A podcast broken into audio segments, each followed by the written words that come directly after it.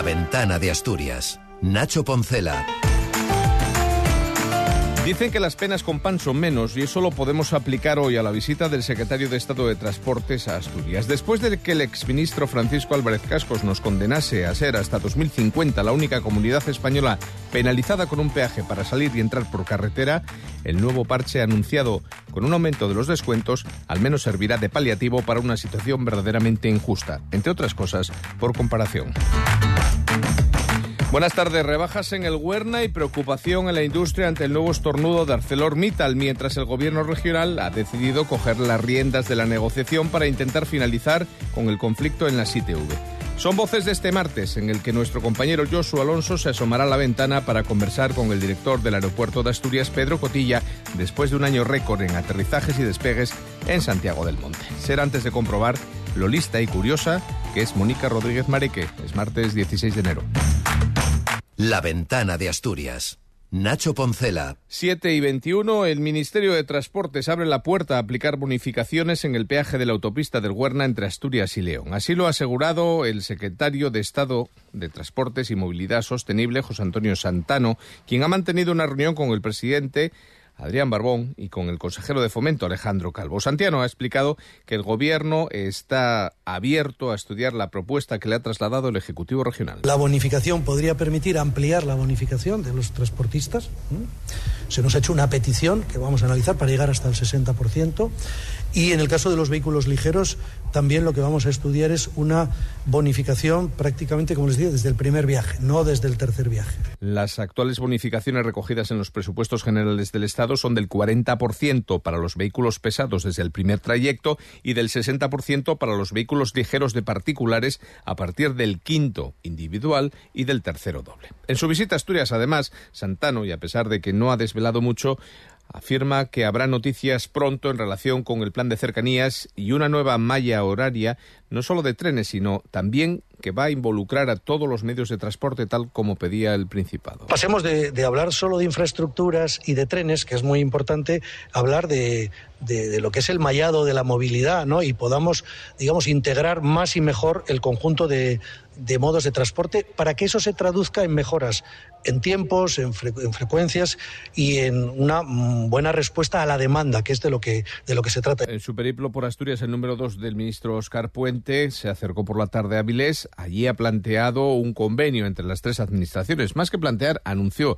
un convenio entre las tres administraciones, la nacional, la autonómica y la regional, para el desarrollo del plan de vías de la villa, cuyo estudio informativo se encuentra ahora mismo en fase de evaluación ambiental. 7 y 23. La consejera de Transición Ecológica, Industria y Desarrollo Económico, Nieves Roqueñí, asegura que las ayudas concedidas por el Principado ArcelorMittal por valor de más de 36 millones de euros representan desde el punto de vista del Gobierno, un primer hito en el camino de la descarbonización que tiene que realizar la siderúrgica. Roqueñé ha remarcado que el Gobierno sigue trabajando intensamente y que mantiene contactos al máximo nivel con el Ministerio de Industria y también con la dirección de la siderúrgica para facilitar el desarrollo de esos planes. Eh, ya tenemos eh, pues todas las, eh, todas las autorizaciones ambientales preparadas para, para, empezar, para empezar las, las inversiones. No sabemos que haya cambios. yo creo que es una buena noticia el que ya hayamos desplegado las primeras ayudas eh, para la descarbonización. El optimismo del Principado choca con el escepticismo o la preocupación del sindicato UGT. La ha mostrado ante las informaciones que cuestionan las inversiones comprometidas en sus factorías asturianas por parte de Arcelor y ha emplazado de esta manera a la empresa a cumplir los compromisos tanto con el gobierno central como con el autonómico para afrontar la descarbonización de sus centros. Otro frente, el de la ITV. El Principado da un paso en este caso y se pone al frente de las negociaciones para intentar frenar el conflicto laboral que ya se extiende y que genera retrasos en las opciones para poder pasar esa obligatoria inspección de vehículos hasta tres meses. Isaac Pola, el viceconsejero de Industria, va a ser el encargado de acompañar al gerente de la empresa en la próxima reunión prevista para el lunes 22 de enero. Sobre este conflicto, por cierto, el Partido Popular ha pedido que las inspecciones puedan ser realizadas por concesiones, autorizaciones a empresas privadas, además del servicio que actualmente presta en Asturias una única empresa que es 100% pública, Itbasa. El diputado popular Luis Venta dice que es preciso abrirse a otros modelos ante el fracaso, según su punto de vista, que atribuye, por cierto, al actual presidente. ¿Qué más quisiera Barbón que escuchar de este portavoz que queremos privatizar. Nosotros no estamos proponiendo que se cierren las estaciones públicas, estamos diciendo que si no son capaces de ofrecer el servicio que requieren los asturianos, se complemente con autorizaciones o concesiones. La ventana de Asturias. Nacho Poncela. Y aunque hablemos menos, seguimos mirando hacia el litoral y el gobierno de Asturias lo mismo, porque va a mantener todavía esta semana el nivel 2 del plan territorial por contaminación marina accidental tras el vertido de los microplásticos. Ahora mismo la situación de la llegada de peles está estabilizada, al menos eso es lo que dicen los técnicos y se traslada desde el Ejecutivo Regional. El consejero de Fomento, Alejandro Calvo, ya apuntaba la semana pasada que las cantidades recibidas de estas microbolitas, de microplásticos, llámenlas ustedes como quieran, estaban llegando de forma muy limitada. Cuando se habla de las cantidades eh, que llegan, se dan estimaciones. Cuando se habla de peso, bueno, pues estamos hablando de miles y miles de pequeñas partículas que hay que retirar una a una y que evidentemente si hubiesen tenido una toxicidad directa hubiesen sido un problema muy serio que seguramente nos situaría en otra en otro estado de opinión con lo que yo estoy muy satisfecho con el trabajo vamos a mantener además este estado en nivel 2 durante esta semana para evaluar qué es lo que sucede durante estos días. Una situación similar a la que se vive en Cantabria. De hecho, su presidenta, la presidenta de esta comunidad vecina, María José Sáenz de Buruaga, ha manifestado hoy que la situación de la llegada a las playas de esa comunidad está también estabilizada. Hablando de medio ambiente, el Gobierno de Asturias, por cierto, y la Universidad de Oviedo van a diseñar un mapa que ayude a todos los concejos asturianos a cumplir con los 17 Objetivos de Desarrollo Sostenible establecidos por Naciones Unidas en la Agenda 2030. El director general de este ámbito, de la Agenda 2030, Juan Ponte, ha anunciado la medida tras reunirse con la catedrática de Derecho Administrativo y directora de la cátedra Concepción Arenal María Rosa Alonso y varios representantes de su comisión permanente. Conocer los problemas que tienen todos los concejos en Asturias para a partir de ahí detallar qué objetivos de desarrollo sostenible se tienen que articular, poner en marcha preferentemente en cada lugar. Y no dejamos la Universidad de Oviedo porque el equipo LP One de Media Lab ha diseñado y fabricado un dispositivo electrónico que va a permitir alertar en las crecidas en el arroyo San Miguel, en Gijón, y prevenir de esta manera posibles inundaciones en el campus mm, Gijones durante la temporada de lluvias. Este nuevo dispositivo, llamado sensor de Cooper, en homenaje al inventor del teléfono móvil, se basa en una técnica de comunicación física por radio sincronizada con el Internet de las Cosas. Uno de los integrantes del equipo de investigación y creadores también de este diseño es Daniel Rodríguez Moya. Ha tenido un grandísimo valor eh, de formación. Ha sido un dispositivo en el que yo he trabajado he refinado bastante mi capacidad de programación y después de todos estos años de carrera, donde muchas veces hay asignaturas que mm, entorpecen un poco la pasión por ese mundo que tanto te llama la atención antes de entrar en, en estos estudios, pues me lo devolvió. Volví otra vez a sentirme con, con muchísima devoción por lo que estaba estudiando. Pues son las 7 y casi 29 minutos, casi en este tiempo nos damos ya la conversación y hoy lo hacemos en esta ventana con nuestro compañero Joshua Alonso. ¿Qué tal Nacho? Buenas tardes. Hoy nos vamos a asomar a un equipamiento que desde luego en los últimos meses nos está dando muchas alegrías, o al menos es lo que dicen sus números. Hablamos del aeropuerto de Asturias que ha cerrado 2023 con cifras históricas, casi dos millones de pasajeros un número que desde luego hace no tanto tiempo podía parecer algo utópico, pero que ahora mismo es una realidad y además creciendo. Pedro Cotilla, director del aeropuerto de Asturias, ¿qué tal? Buenas tardes. Hola, buenas tardes, Josu, y a todos los oyentes de la cadena SER. Desde luego, las cifras con las que se cerró 2023, hablamos de 1.974.850 pasajeros, eh, son unos números eh, que no sé, no sé si dan un poco de respeto ya.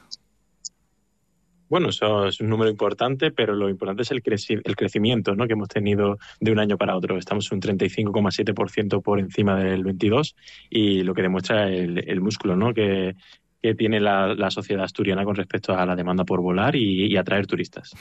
Y además, si nos fijamos detenidamente en los números, un récord histórico que supera más de 400.000 usuarios, la anterior marca que se marcaba nada más y nada menos que en el año 2007, que algo ha llovido desde entonces. Así es, sí. Ha habido una recuperación del tema de la pandemia, ya se ha dejado atrás y ya estamos en números ya por encima del 19, ¿no? Lo que importa es eso, es el crecimiento tan importante que ha habido. ¿Se puede crecer más, director? Bueno, eh, nosotros queremos ser cautos ¿no? con el crecimiento. Lo importante es consolidar este tráfico y, bueno, seguir viendo cómo se comporta la demanda en los futuros años. Es decir, eh, apostar más por un crecimiento sostenido en el tiempo. Eh, así es, es buscar la consolidación del tráfico. Y para 2024, ¿cómo se presentan estos 12 meses en el aeropuerto? Bueno, nosotros siempre trabajamos eh, con los datos del año anterior. 2023 ha sido un año muy bueno y hemos tenido 29 destinos en verano y 22 destinos en la temporada de invierno. O sea que nosotros, bueno, como, como, he dicho antes, queremos ser cautos con las cifras que manejamos y trabajamos con, con ese tráfico. ¿Y las actuaciones que se plantean para este año, por dónde pasarían? Bien, pues eh, acorde al tráfico que tenemos y a la capacidad de la infraestructura, estamos mejorando las instalaciones. En concreto, eh, vamos a hacer una inversión importante ahora durante el 24 para ampliar las plazas de parking del aeropuerto. En concreto, vamos a subir un 50% las plazas totales del parking a disposición de, los pasajeros. Entonces será un parking de larga estancia, separado del parking general, y tendrá unos servicios que, como destacan los aeropuertos de AENA, eh, serán eh, plazas que estarán cubiertas para protegerlo de la lluvia. El paso del terminal hasta el parking será techado con vigilancia. En total, más de 500 plazas de aparcamiento para los usuarios del aeropuerto. Entiendo que este tipo de obras se hacen porque ahora mismo notan ustedes una demanda importante, ¿no? En el aeródromo de Santiago del Monte. Así es. Eh, es una inversión importante de más de un millón y medio de euros, por lo que hemos detectado esa necesidad de aumentar las plazas de parking y en ello trabajamos. Además, también tenemos una demanda importante en el rentacar, lo que nos ha llevado a aumentar una, una licencia más, una oficina, para que en el próximo concurso que está realizando ahora mismo AENA a nivel nacional tengamos un operador más de rentacar dentro del aeropuerto. Pasaríamos de cuatro a cinco lo que es un mm. incremento de un 20%. Mm. Ya sabe usted que nos gustan mucho los, los, plazos en, en esto de, de, la radio. ¿Cuándo podría estar culminado ese, ese parking y cuándo entraría el nuevo operador de Rentacar? Bueno, el 2025 es nuestra fecha en la que estará todo operativo, tanto el parking como, como el operador de Rentacar. Es decir, habrá que esperar todavía un, añito. Eh, creo que también, además, también eh, van a actuar eh, dentro de la reforma o de la adecuación que va a llevar a cabo el aeropuerto en los baños para adaptarlos, ¿verdad? Bueno, ya han sido adaptados durante el 2023. Teníamos una, necesidad para, cubrir a las personas ostomizadas que vuelan en nuestros aeropuertos y en el aeropuerto de Asturias hemos adaptado tres baños. Concretamente en la zona de facturación, en la zona pública, donde entra cualquier pasajero, también en la zona de embarques y la zona de llegadas donde se recogen las maletas, en esa zona también tenemos unos baños adaptados para personas ostomizadas. La última vez que manteníamos un encuentro con los responsables de Bolotea, indicaban que entre sus aspiraciones estaba de alguna manera ampliar, no se descartaba eh, incluso aumentar frecuencias en Portugal o Italia, países donde ellos ya operan, o incluso abrir una ruta con Alemania, que es algo que demandan eh, los empresarios del Principado. ¿Ha habido alguna novedad de la que tenga conocimiento el aeropuerto sobre posibles nuevas conexiones de cara a 2024, director? Bueno, como sabéis, nosotros trabajamos con todas las aerolíneas, AENA está a disposición de todas ellas y las instalaciones del aeropuerto están siempre preparadas para, para acoger nuevos vuelos y destinos.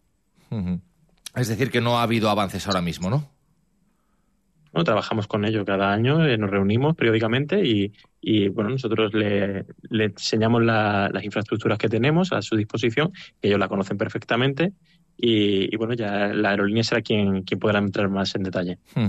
¿Dónde reside el atractivo ahora mismo de, de, un aeropuerto como el de Asturias para haber alcanzado este volumen de conexiones y sobre todo este volumen de pasajeros?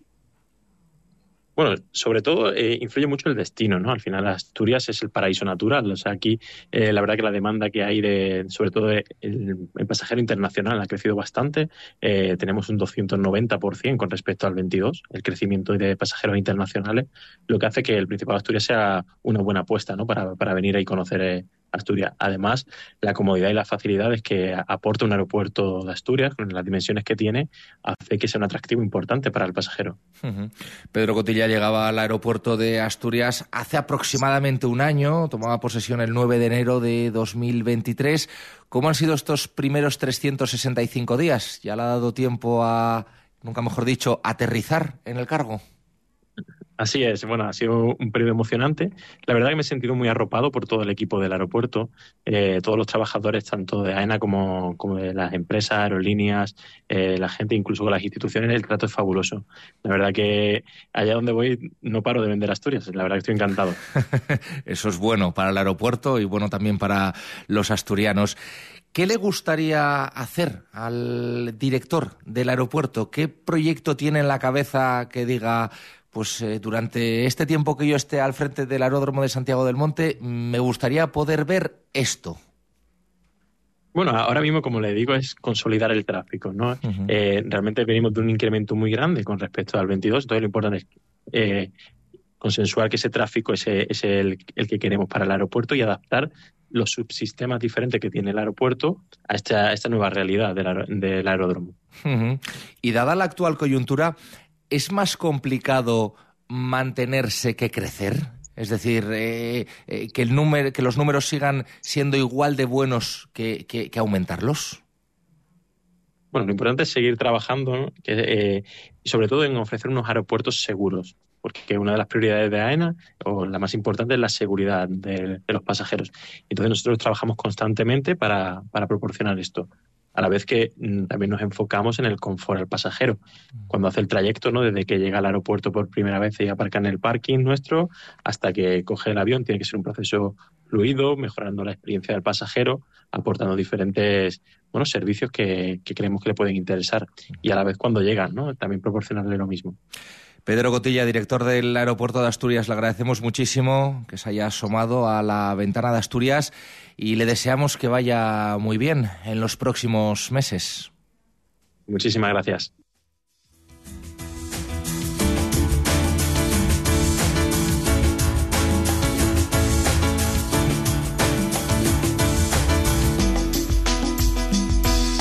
Cerramos esta ventana del 16 de enero con el punto de vista, con el comentario, sabiendo que Mónica Rodríguez Mareque es lista y curiosa.